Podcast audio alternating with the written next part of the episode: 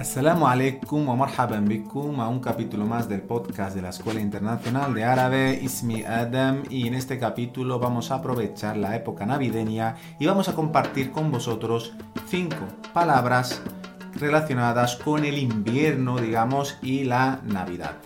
La primera palabra es nieve, nieve, thelj, thelj, thelj. Es verdad que aquí, por lo menos en España, no nieva tanto, por lo menos en las ciudades, aunque sí, por ejemplo, nosotros aquí en Granada tenemos cerca Sierra Nevada, donde sí hay Thelj, sí hay nieve, de hecho desde la ciudad se puede ver perfectamente. Y luego hay otros eh, países, pues más al norte, donde sí está nevando, pues digamos Polonia, Dinamarca, entre otros. Así que la primera palabra es Thelj.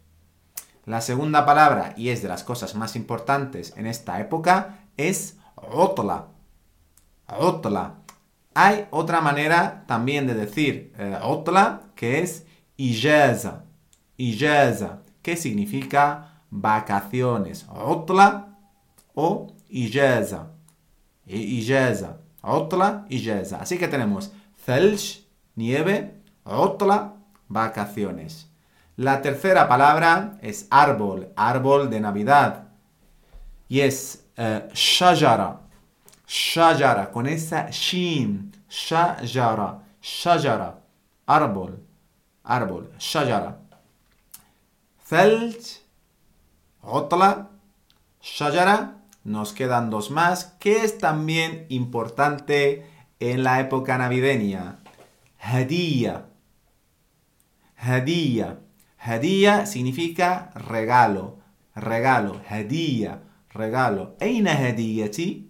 ¿Dónde está mi regalo? Uridu hadiyati. Quiero mi regalo. Y el kalima al akhira o lo que viene a ser la última palabra es chocolate. Chocolate. De hecho, chocolate es una palabra internacional y en árabe es exactamente igual que en este caso español, chocolate, eh, o, en francés o en inglés, ¿de acuerdo? Así que recapitulemos, nieve, thelj.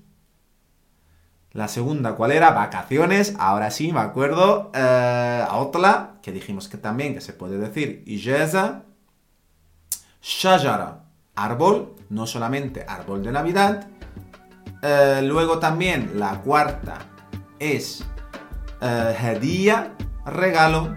Y la última, eh, chocolate. Chocolate que como sabéis se come mucho chocolate y muchos bombones en esta época navideña. Así que nada, la Navidad es curioso, pero se dice exactamente igual que cumpleaños, Eid Milad, ya que al final la Navidad es el nacimiento, en este caso, igual que se dice Nadal o Natal en otros idiomas, de, Jesús, por supuesto, para los cristianos. Así que nada, desde aquí, eh, si os lo escucháis en Navidad, feliz Navidad y os esperamos en el siguiente capítulo.